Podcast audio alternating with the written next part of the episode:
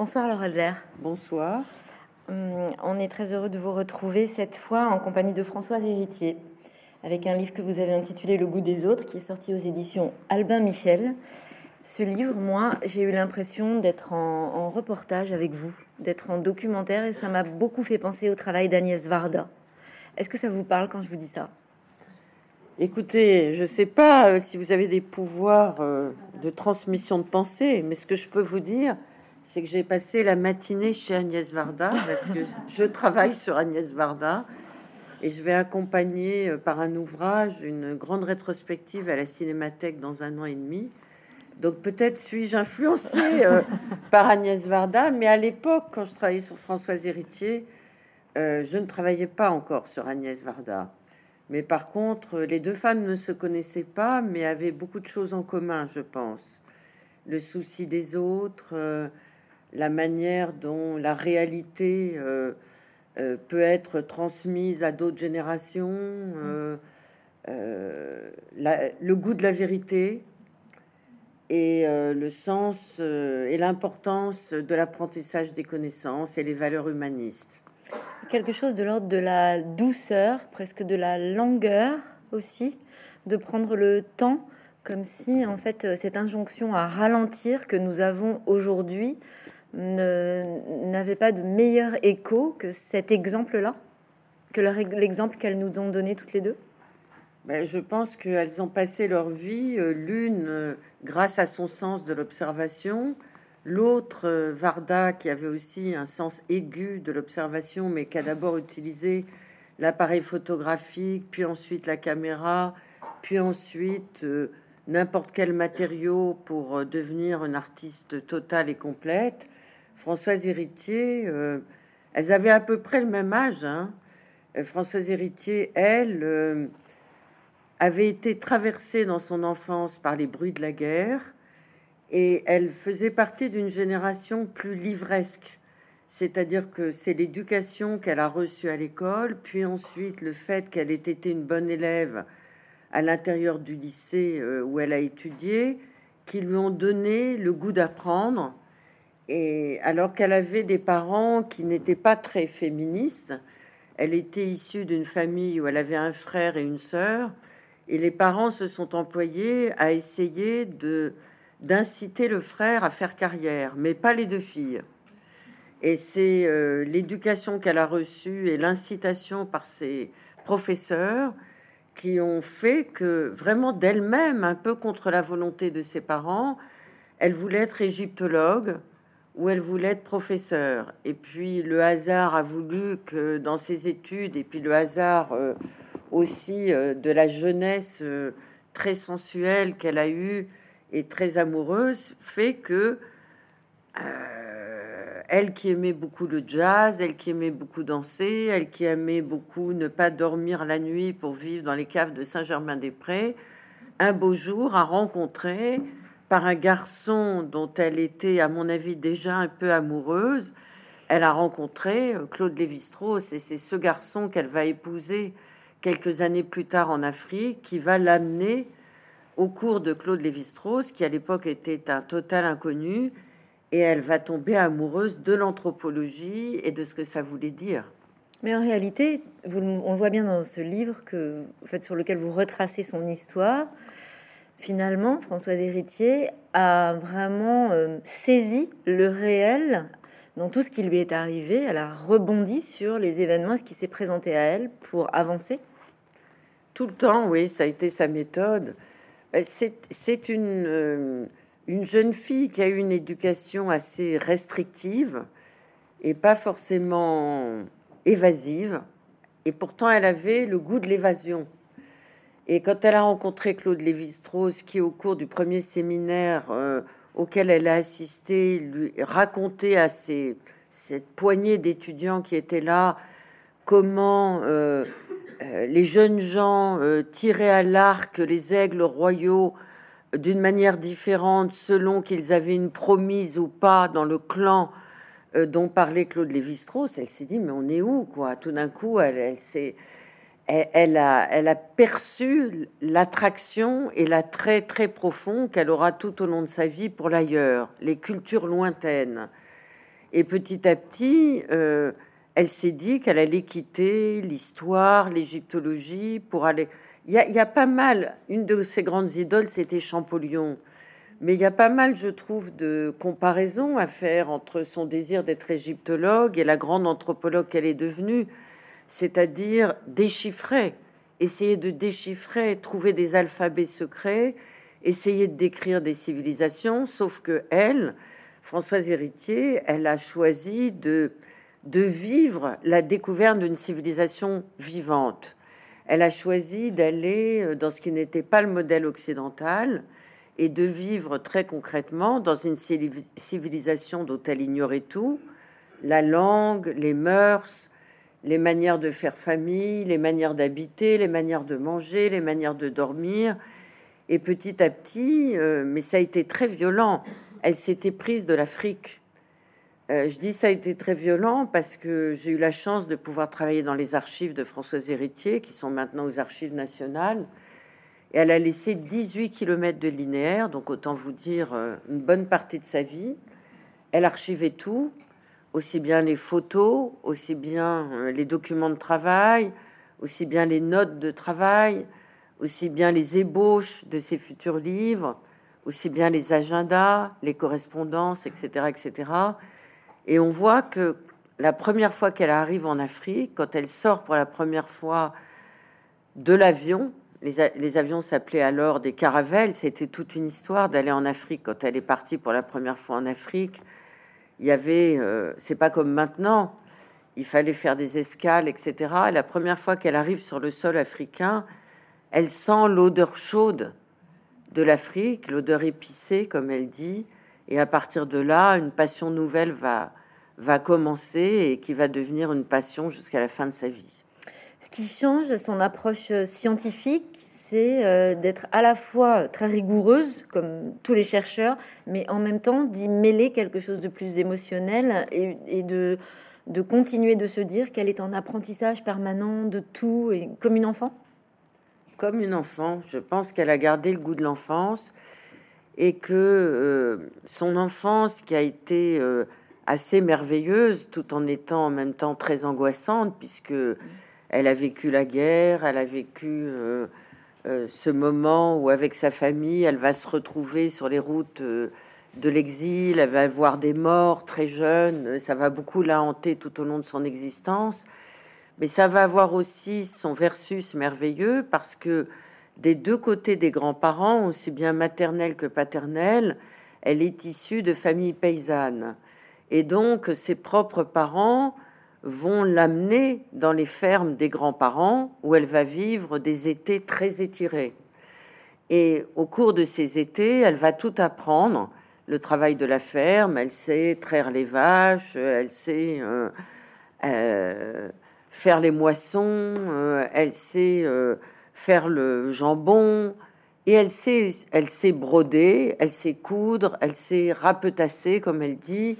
Elle est très habile de ses mains et elle, le garde, elle gardera ce don. Euh, elle sait tricoter et elle va utiliser ses mains jusqu'à la fin de sa vie. C'est quelqu'un qui ne va jamais disjoindre euh, ses grandes qualités intellectuelles de ses qualités euh, manuelles. Et, c'est quelqu'un qui va faire tout au long de son existence l'éloge du manuel. Elle était très fière de savoir faire des broderies, elle, était très fière de savoir cuisiner, elle était très fière euh, de, savoir réparer une prise d'électricité dans sa maison de campagne ou dans son appartement. Elle était très fière d'avoir la main verte. Elle était abonnée à une revue euh, euh, qui existe toujours euh, des oiseaux parce qu'elle savait nommer tous les différents oiseaux.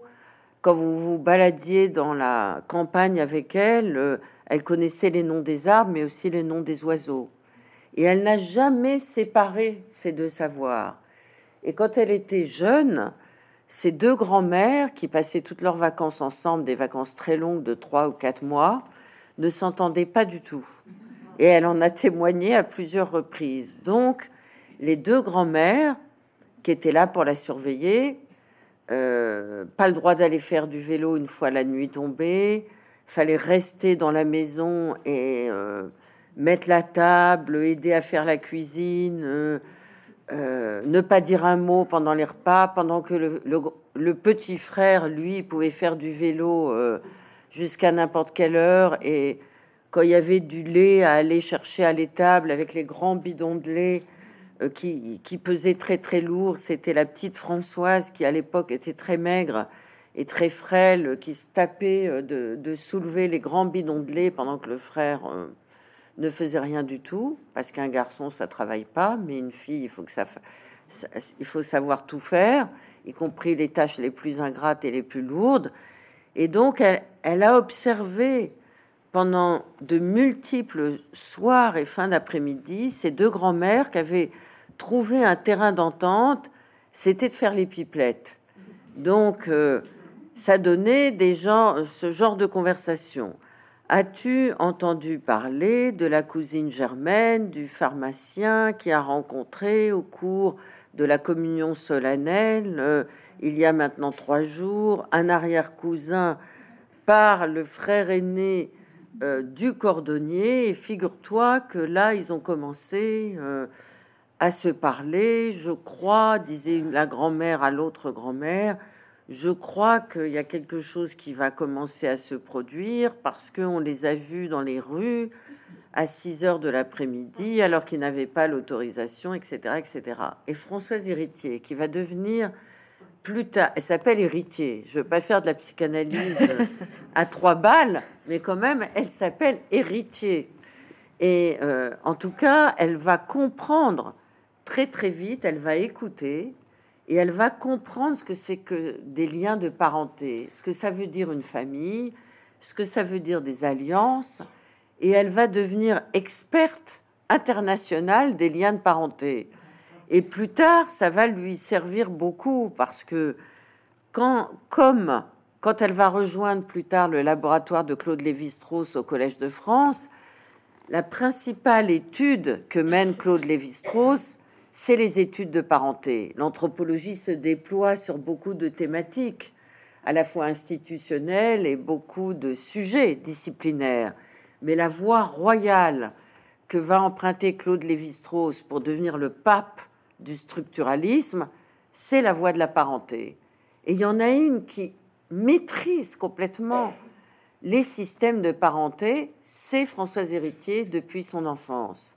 Et j'ai retrouvé euh, dans l'enquête que j'ai faite, pas dans ses archives parce qu'elle était trop modeste pour les mettre dans ses archives, mais dans les archives de l'Institut national de l'audiovisuel, un film qui avait été fait à l'occasion de l'accession de Claude Lévi-Strauss au Collège de France.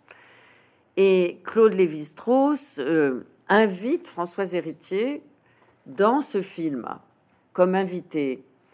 Et euh, on voit Françoise Héritier avec des mini-jupes, euh, des des, des, bottes jusque-là, très sexy, qui arrive au séminaire. Ça fume comme des pompiers, d'ailleurs, dans ce séminaire de Claude Lévi-Strauss, parce qu'à l'époque, euh, bah, tout le monde fumait, mais y compris dans les cours du Collège de France. Et alors, Claude Lévi-Strauss lui dit Alors, ma chère Françoise, vous revenez du terrain, vous avez été chez les Samots en Haute-Volta. Est-ce que vous nous pouvez nous parler du système d'alliance du neveu utérin Et alors, il y, a, Françoise Héritier, tout en clopant, avec du rouge à lèvres bien rouge, très sexy, qui, de sa voix flûtée très douce, commence à, commence à dire des choses auxquelles on ne comprend rien. Mais elle, elle, elle, elle sait de quoi elle, parle. Il y a deux personnes dans le séminaire qui comprennent, c'est Claude Lévi-Strauss et. Mais ça, c'est grâce aux deux grands-mères. Et donc, cette alliance d'une grande théoricienne et d'une grande, comme vous le disiez, d'une quelqu'un de très sensible et de très matérialiste, elle l'a toujours eu jusqu'à la fin de sa vie, jusqu'au jusqu'à la rédaction des derniers ouvrages comme le sel de la vie, etc., qui est une suite de haïkus à la fois très euh, philosophique et en même temps très matérialiste. Parce qu'elle ne s'arrête pas, parce qu'elle ne s'arrêtera jamais, parce qu'elle continue d'écrire et de produire, parce qu'elle le dit dans le sel de la vie, finalement, c'est une continuité. Elle dit qu'elle ne comprend pas pourquoi on parle d'étapes dans la vie, mais c'est une continuité. Et il y a un autre élément, est-ce qu'il lui vient de cette période d'enfance ou plus tard de son lien aux hommes au Collège de France, puisque elle a beau être la deuxième femme au Collège de France, elle n'en est pas moins entourée d'hommes. Et elle est victime aussi quelque part de, de, la vision de la femme à cette époque. Qu'est-ce qui fait précisément qu'à un moment donné, elle s'arrête et elle observe la domination masculine dont elle dit qu'elle est à la fois flagrante et invisible?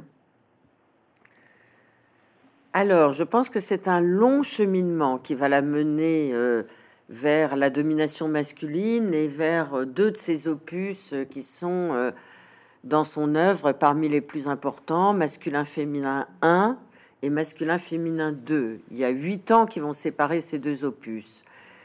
ce long cheminement, je crois qu'il va commencer dès l'enfance. Elle est très outrée et dans les cahiers euh, de petite fille, euh, parce qu'elle tient une sorte de journal intime assez lapidaire, mais où il y a pas mal de remarques, elle est très outrée petite que euh, son frère ait le droit de faire de la bicyclette et que elle, elle n'a que le seul droit de rester à la maison et d'aider au ménage. Ça la choque beaucoup. Ce qui la choque beaucoup aussi dans son enfance et dans son adolescence, c'est qu'au premier étage de la ferme familiale où elle va passer beaucoup d'années successives, il y a une sorte de grand tableau généalogique dont elle parlera beaucoup, qui euh, montre au sommet un homme et une femme. La femme va dégringoler à partir de 40 ans parce que c'est déjà une vieille femme qui ne peut plus rien faire à part de s'occuper de ses futurs petits-enfants, pendant que l'homme, au fur et à mesure qu'il vieillit, devient euh, quelqu'un d'extraordinaire, euh, conquérant le monde, euh, allant de projet en projet, s'occupant de ses enfants, assumant l'éducation et ayant l'intégrité de son, de son appareil psychique et aussi physique, alors que la femme, elle meurt beaucoup plus tôt, 30 ans avant son mari. Ça, ça l'a beaucoup choqué comme vision de l'existence. Donc elle s'est dit très jeune, moi, je serai comme un garçon et je ferai ce qui me plaira de faire. Et d'ailleurs, c'est ce qu'elle va faire. Parce qu'à l'époque, euh, c'est étrange, mais il faut le rappeler, euh, il n'y a pas beaucoup de filles diplômées de l'université. Elle va décider d'être ultra diplômée et elle va y arriver avec pas mal de facilité, mais n'empêche que ça va pas l'arrêter d'être euh, je sais pas, il y a peut-être trois filles sur 30 garçons quand même à l'université. Ça va pas la gêner, elle va y aller et elle va réussir. Ensuite, quand euh, dans le séminaire de Claude Lévi-Strauss, à l'issue d'un séminaire, au bout de quelques mois, Lévi-Strauss dit il y a un organisme du genre CNRS, Centre national de la recherche scientifique, qui dit euh, on cherche euh, deux personnes pour aller faire un relevé de terrain euh, en Haute-Volta, nom actuel du Burkina Faso. Elle lève le doigt. Son, petit copain, celui qui est en train de devenir son petit copain, lève le doigt aussi, mais je suis pas sûre que ce soit pour ça qu'elle lève le doigt aussi. Elle veut, elle veut partir de France, elle veut aller à l'aventure. Et peu importe qu'elle soit une fille, sauf que le CNRS et l'Orstom, qui était le département euh, agricole qui envoyait les chercheurs euh, en dehors de, France ne veut pas l'envoyer parce que c'est une fille et dit euh, on veut pas vous envoyer parce que c'est dangereux. Alors elle dit mais moi je considère que c'est pas dangereux donc je vais y aller. Alors elle va continuer à combattre et à essayer de trouver les moyens pour aller en Afrique. Et finalement, de guerre lasse, le CNRS va lui dire oui mais ce qu'on cherche pour cette mission, c'est des personnes qui sont qualifiées en géographie. Or, elle est qualifiée en histoire. Alors elle dit, mais je vais faire des études de géographie accélérée. Elle s'inscrit en licence de géographie où il n'y a que des garçons. Ils veulent pas l'inscrire. Elle dit, mais moi, je veux être géographe. De Guerlas, elle va réussir à se faire inscrire en géographie. Elle revient vers le CNRS en disant, en disant j'ai mon diplôme de géographe. Et à ce moment-là, le CNRS lui dit, oui, mais il faut savoir faire des relevés de terrain. Vous n'avez pas ce diplôme-là. Alors elle dit, eh ben, je vais prendre des cours accélérés et elle va prendre pendant six mois des cours accélérés. Là, ils vont lâcher l'affaire et ils vont l'envoyer en Afrique. Donc vous voyez, pour elle, et c'est quelque chose de naturel parce qu'elle a quelque chose de garçon manqué. Rien ne lui fait peur. Elle se sent très profondément à l'intérieur d'elle-même aussi capable physiquement, psychiquement et intellectuellement qu'un garçon. Donc, c'est ça, pardon. Non, mais donc, ça va être déjà une révolte depuis l'enfance, et ensuite, si vous voulez, à partir du moment où elle va sur le terrain, toutes les observations qu'elle va faire dès le premier terrain vont lui indiquer qu'il y a vraiment quelque chose qui cloche. Que euh, les femmes se réveillent à l'aube à 5h30 du matin et qu'à peine réveillées, avec un bout de tissu dans le dos, elles ont les enfants euh, derrière le dos, mais elles vont piler le mille pendant deux heures pendant que leur mari dorme. Ensuite, elles vont voir, elle va voir que les femmes travaillent tout le temps, pas seulement à l'aube, mais durant toute la journée. Elles vont travailler dans les champs, eux ils jouent aux cartes, de temps en temps euh, ils font semblant de travailler en discutant euh, sur les problèmes euh, de succession, de terrain, etc., etc. Et le soir, elle s'aperçoit que avec la bière de mille qu'ont faite les femmes, ce sont les femmes qui vont tenir ce qu'on appelle les cabarets, où vont se discuter les systèmes d'alliance, les systèmes de mariage, les systèmes de parenté, etc., etc. Les femmes n'ont le droit d'y aller que si elles ont fait la bière de mille, mais Françoise, à partir du moment où elle comprend très vite, au bout de 15 jours, 3 semaines, que c'est là que se discutent les choses les plus importantes, va demander aux hommes si elle peut aller au cabaret. Et elle va obtenir, comme un homme, si j'ose dire, d'aller au cabaret. Et à partir de ce moment-là, elle va essayer d'observer pourquoi il y a une domination masculine aussi prégnante, aussi obstinée.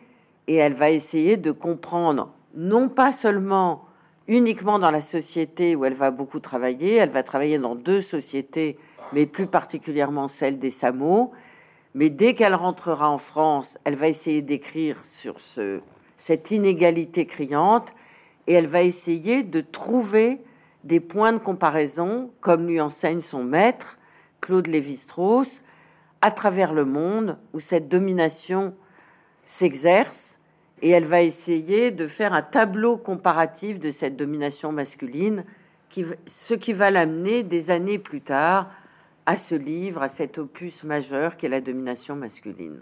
Comment expliquez-vous que cette femme profondément féministe, finalement, incroyablement brillante, je dirais pas idéologue, mais féministe de nature, de tempérament. Comment expliquez-vous que finalement on en est l'image d'une femme euh, douce, calme, tranquille? Mais parce que je pense qu'on peut être les deux. Alors comment a-t-elle réussi, elle? Comment a-t-elle réussi, elle, dans ce contexte des années 70 Par ailleurs, finalement, si, si révoltée aussi, puisque c'est les années du MLF. C'est le moment où vous la rencontrez? Et donc, comment réussit-elle, elle, à être les deux dans ce climat assez euh, animé? Ben, Je pense qu'elle a été très intéressée par les mouvements du MLF. Elle n'y a pas adhéré au début. Moi, j'étais extrêmement jeune et J'y ai adhéré dès le début et je dois dire que ça a construit ma vie et, mon socle de valeurs. Euh, mais elle avait beaucoup de considération pour les, militantes que nous étions. Mais elle, elle était une scientifique. Nous, nous étions des militantes et nous étions des étudiantes.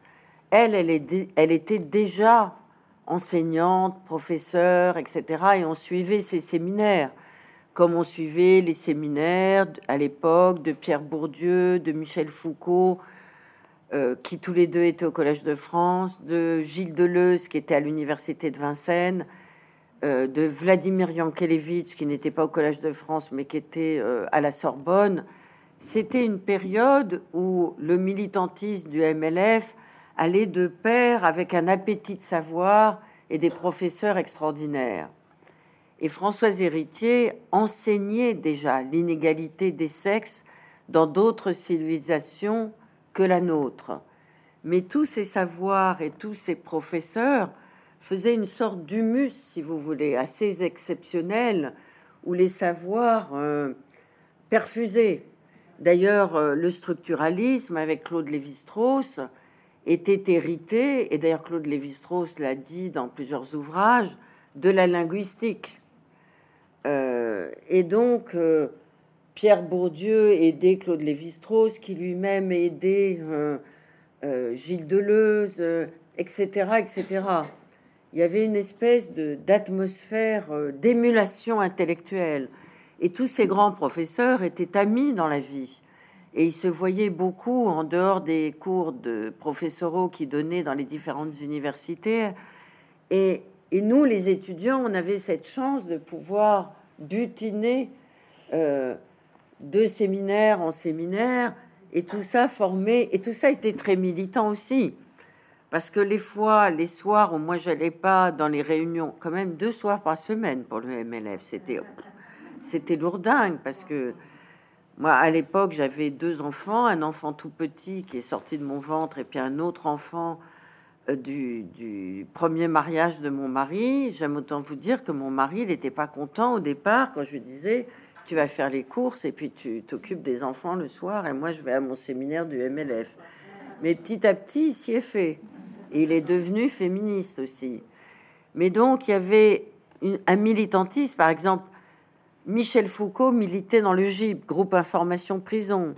Et tous les samedis matins, nous, les étudiants, il nous demandait d'être devant la prison de la santé pour aller apporter des livres aux femmes des détenus qui faisaient la queue pour entrer à la santé. Donc c'était une atmosphère de militantisme. Et Françoise Héritier, elle a adhéré à cette atmosphère de militantisme et elle a développé patiemment, d'abord par une étude très intellectuelle de comparatisme entre différentes civilisations sur l'inceste, puis ensuite sur le rôle des femmes à l'intérieur de certaines mythologies, voyez, exactement comme elle faisait dès qu'elle est arrivée en Afrique, quand elle comprenait pas quelque chose et que ses sources d'information étaient les femmes, elle disait bon alors attends, je comprends pas tout ce que tu dis, j'ai mon informateur, mais comme je comprends pas bien, euh, tu vas prendre des galets, des petits bouts de cailloux ronds pour dire une femme, et tu vas prendre des bouts de bois longs pour dire un homme. Et tu vas me construire des arbres généalogiques, des systèmes d'alliances, etc., etc. Et donc, là aussi, on retrouve le côté très matérialiste. Et puis, elle, elle faisait des schémas que j'ai retrouvés dans ses carnets de travail de terrain. Elle faisait des schémas, et puis le soir, dans sa petite case, elle réfléchissait aux schémas. Et puis, petit à petit, elle articulait des théories. Donc, c'est passé par l'inceste, c'est passé aussi par l'échange des femmes, les théories de Lévi-Strauss sur la parenté les systèmes de parenté. Elle est petit à petit devenue une élève qui a dépassé le maître. Et d'ailleurs, le maître lui en a pas mal voulu et est devenu assez jaloux. Parce qu'il a, a assez vite compris que cette femme-là, non seulement elle comprenait très vite les principes du structuralisme, elle comprenait très bien les systèmes de pensée que développait euh, Claude Lévi-Strauss, mais si vous voulez, elle a développé des théories féministes par rapport aux théories euh, des systèmes élémentaires de parenté qu'avait euh, théorisé Claude Lévi-Strauss.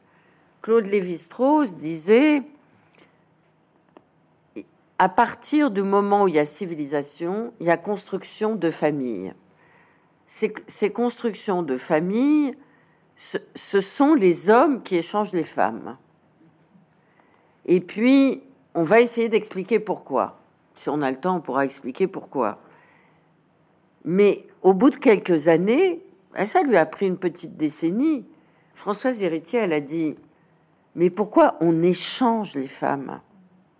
Qu'est-ce que c'est que ce truc? Qu'est-ce que Claude Lévi-Strauss nous baratine, là, nous baragouine? Ça veut dire que les femmes sont des objets si on les échange?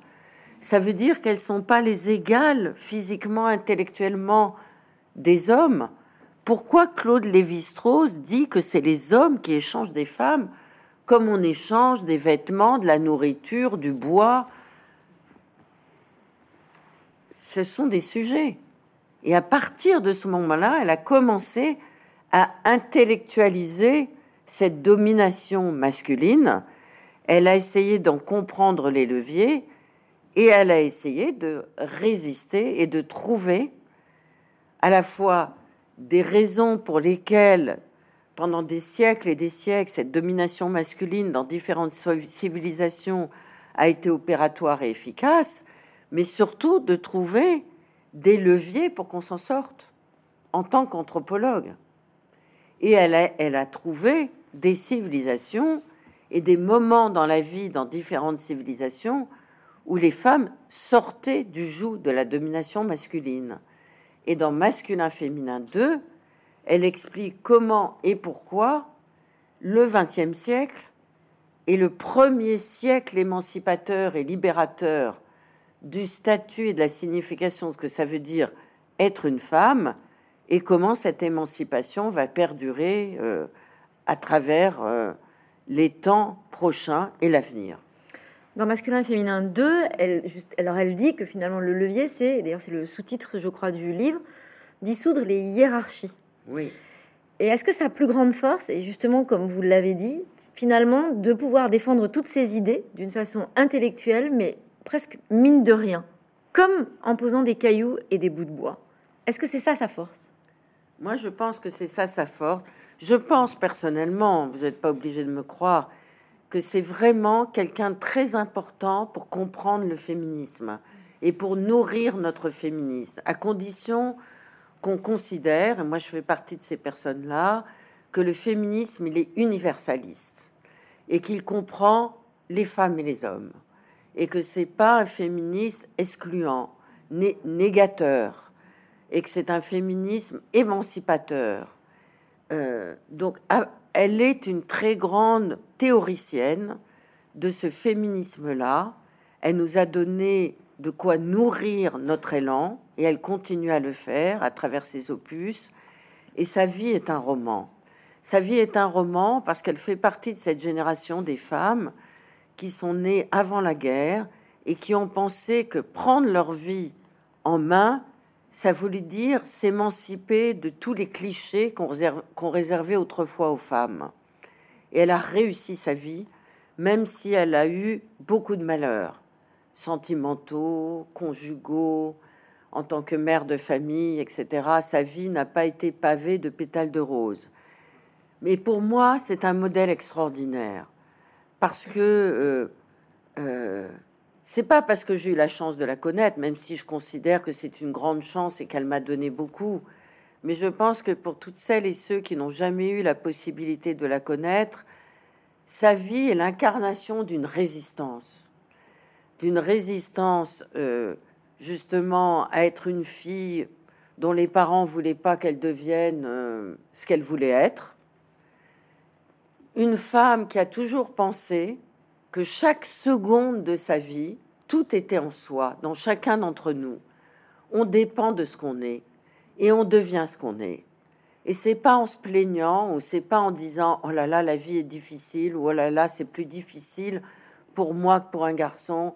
Oh là là j'ai des malheurs mais comment je vais faire? Alors je vais rester chez moi me plaindre etc etc. On a tout en soi. Il suffit bon elle était volontariste elle était courageuse etc etc. Mais elle nous donne aussi justement par le goût qu'elle a des autres elle nous donne de la force et de l'énergie y compris dans les moments qu'elle a traversés où franchement les indicateurs étaient au noir. Et elle trouve toujours la petite lumière qui fait que, bah oui, la lumière est allumée, on peut continuer à croire en la vie. Elle croyait en la vie. D'ailleurs, elle dit on est chez soi à partir du moment où on aime les autres, on est partout chez soi. Finalement, c'est un prisme sur la vie qui vous ressemble beaucoup, Laure Adler. Et il y en a un autre qui vous ressemble beaucoup, c'est euh, la symbolique des choses. Euh, et comme vous le disiez, on le voit bien dans votre livre, elle s'intéresse au corps et elle va beaucoup souffrir physiquement. Elle s'intéresse à la famille et elle va beaucoup souffrir dans son univers familial. Après, après. Après avoir travaillé et fait ses recherches. elle s'intéresse pas au corps parce qu'elle ah va non, tout. atteinte d'une maladie auto-immune. Il se trouve que, oui. Il se trouve que le destin l'amène à appréhender presque réellement ce sur quoi elle travaille.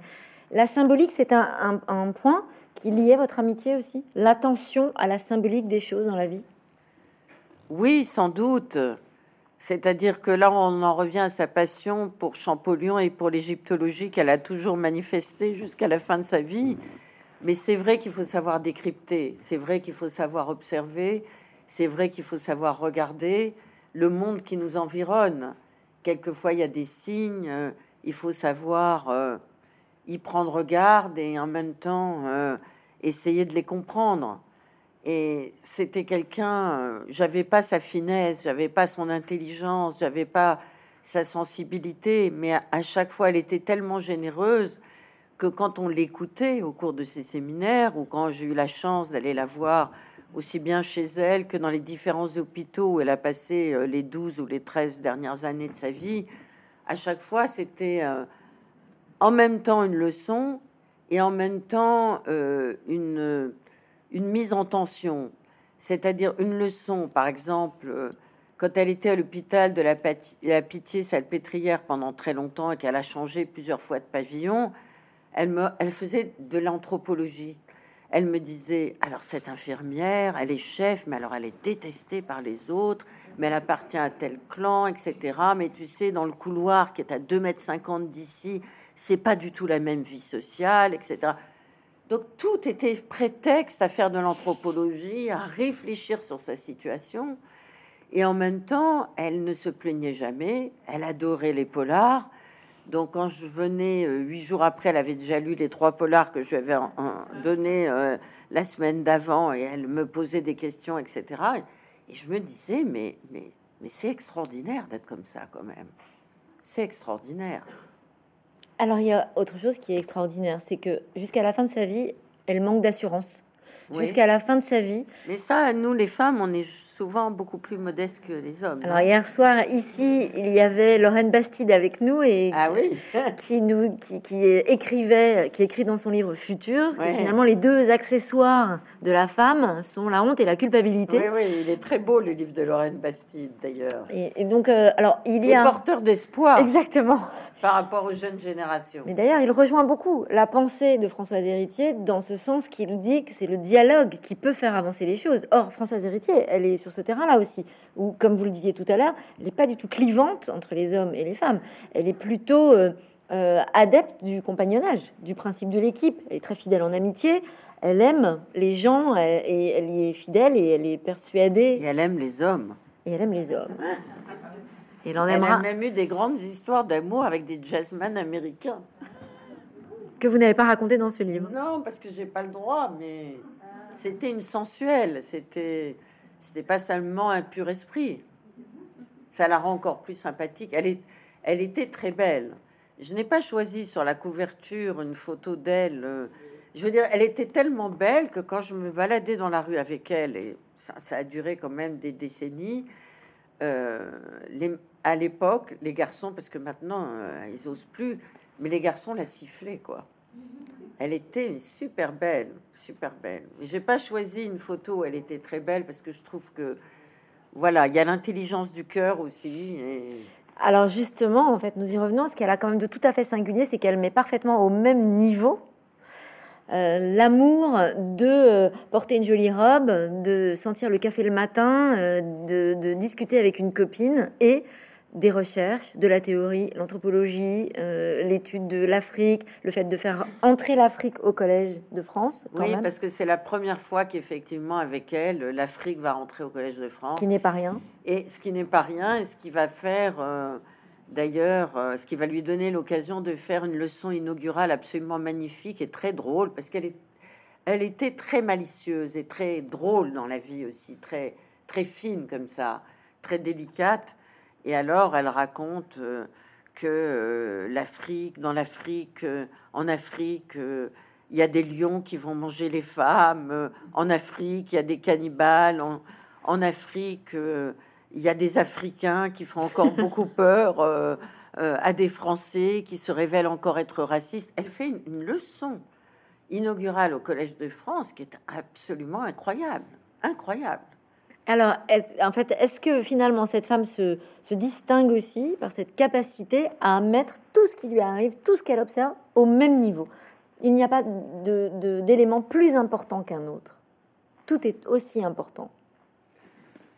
Mais je pense qu'elle n'est pas la seule. Je pense que c'est une supériorité du féminin. Je pense que les hommes ont beaucoup plus de mal à considérer l'existence comme une espèce, de grande fontaine de jouvence où, tout ce qui nous arrive peut nous améliorer ou nous vivifier ou, ou nous rendre plus gais, plus joyeux, plus... Euh, je, relisais des, des, textes de Colette dont on parle beaucoup euh, en ce moment, puisque je crois qu'il y a un anniversaire, mais je trouve que Colette, il y a exactement euh, cette sève-là dans Colette, où euh, je, je, relisais euh, un texte de Sixouz, d'Hélène Sixouz, il y a 3-4 jours, sur un éloge du chat qu'elle faisait, alors que c'est une très grande philosophe, une très grande écrivaine. Je pense qu'il y a, plusieurs femmes qui sont comme ça. Et que les grandes intellectuelles, théoriciennes,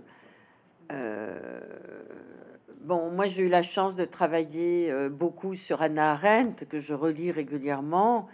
Ben, Anna Arendt, euh, elle savait chanter, elle savait jouer du piano, elle savait très bien faire la cuisine, euh, elle savait marcher dans les bois et écrire des poèmes, elle connaissait la poésie allemande par cœur, et elle ne, séparait jamais tout ça à l'intérieur de de sa pensée.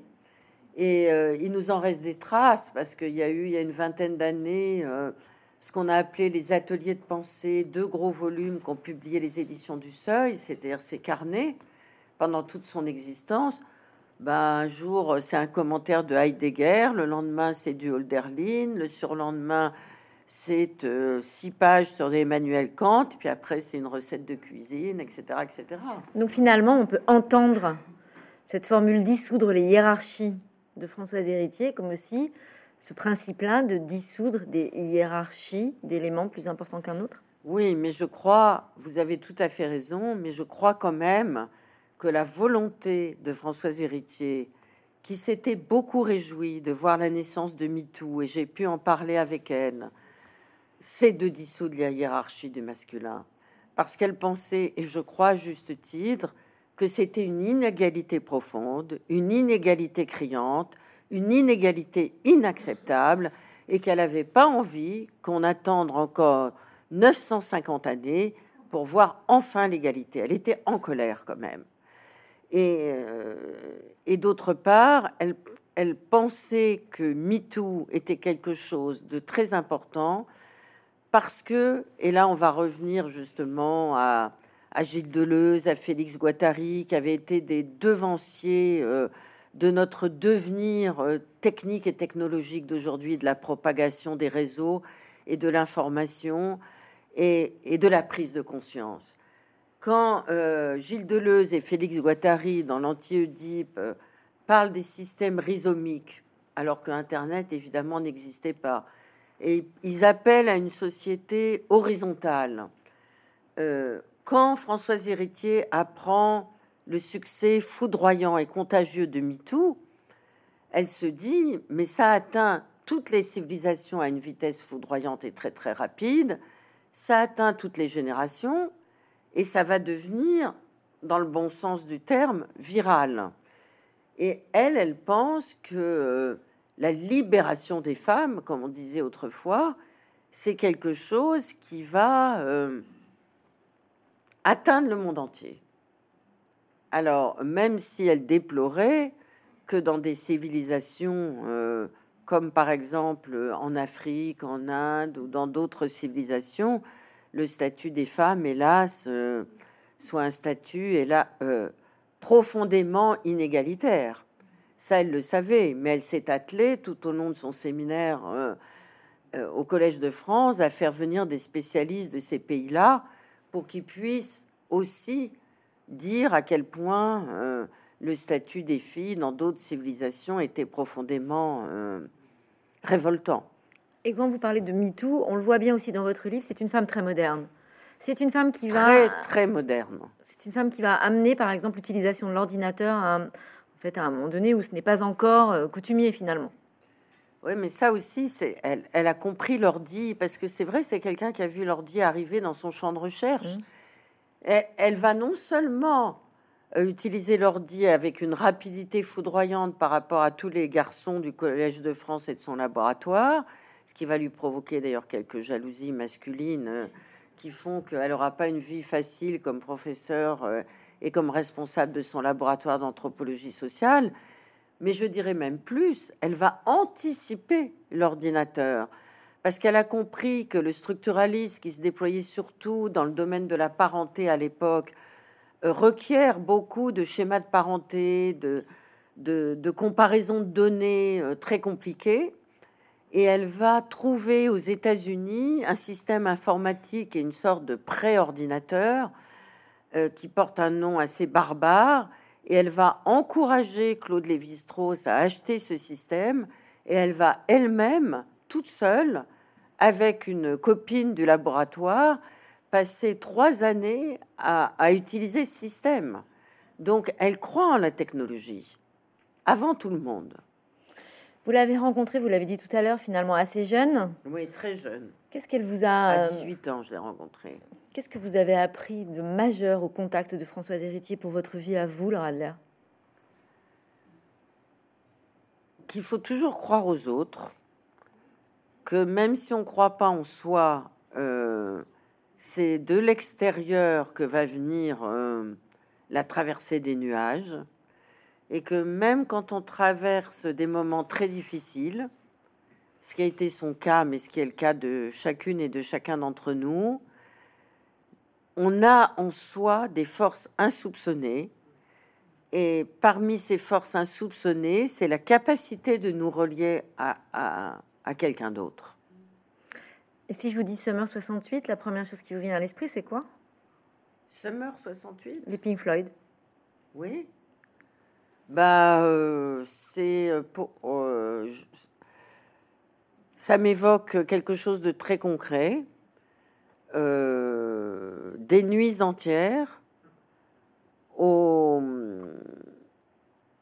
camping de la Barthelasse, qui est une île en face du Palais des Papes d'Avignon, où on écoutait ça en boucle après avoir été voir les spectacles de Jean Villard à la cour d'honneur, euh, on dansait, on dansait toute la nuit, on était très nombreux à danser, et généralement on s'endormait vers 8 heures du matin, mais à 10 heures du matin on allait écouter les leçons de Jean Villard, voilà. Et on était à l'époque euh, en mini-jupe, les garçons aussi avaient les cheveux longs, et ils étaient déjà féministes.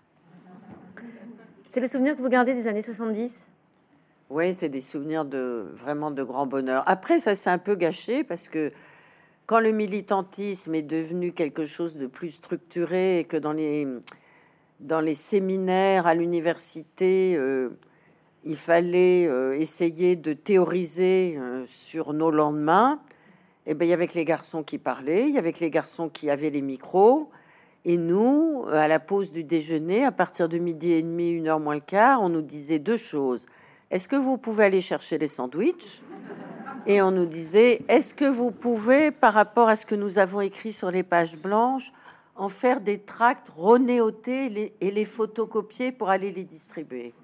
Jusqu'au jour, on a dit non. C'est comme ça qu'est né le mouvement de libération des femmes. Dans le sel de la vie, euh, Françoise Héritier donc, euh, nomme un certain nombre de choses, donc nous invite finalement à visiter nos propres souvenirs. Elle s'arrête sur L'heure bleue, qui est aussi le titre de votre émission sur France Inter. C'est quoi l'heure bleue pour vous, finalement, Laura Adler? Ben, C'est l'heure euh, que j'aime par-dessus tout, comme Françoise, mais je pense comme beaucoup d'autres personnes. C'est le moment où le jour tombe mais est encore là. L'heure bleue se situe plutôt euh, à partir de fin août euh, jusqu'à mi-octobre. Hélas, maintenant, il fait, nuit très tôt. Je trouve ça très angoissant. Mais je sais qu'à partir du 21 décembre, je vais observer l'agrandissement du jour. Physiquement, je vais compter les, minutes. En fait, ça va très vite et donc ça donne, ça donne beaucoup d'espoir. Mais l'heure bleue, c'est ce moment-là où euh, la, tombée de la lumière est très très lente et où, quand le ciel est bleu, il y a cette espèce d'alliance euh, de l'illumination du soleil en lisière euh, du fond de l'horizon. Il y a le bleu et le jaune qui s'épousent et il y a une espèce de lumière quasi quasi surnaturelle comme on la trouve dans certains tableaux de Botticelli. Et symboliquement? Symboliquement, c'est comme une sorte de lac immense où on a l'impression que on pourrait aller se baigner pour devenir immortel. Ce sera ma dernière question, Laura Adler. Dans ce livre que vous avez écrit sur Françoise Héritier, vous passez trois pages à la fin de cet ouvrage sur lequel euh, vous faites la liste, quasiment, de ce que Françoise Héritier nous aura légué intellectuellement. Qu'est-ce qu'on pourrait résumer? Comment le dire en moins de, trois pages? La force d'exister. Merci Laura Albert.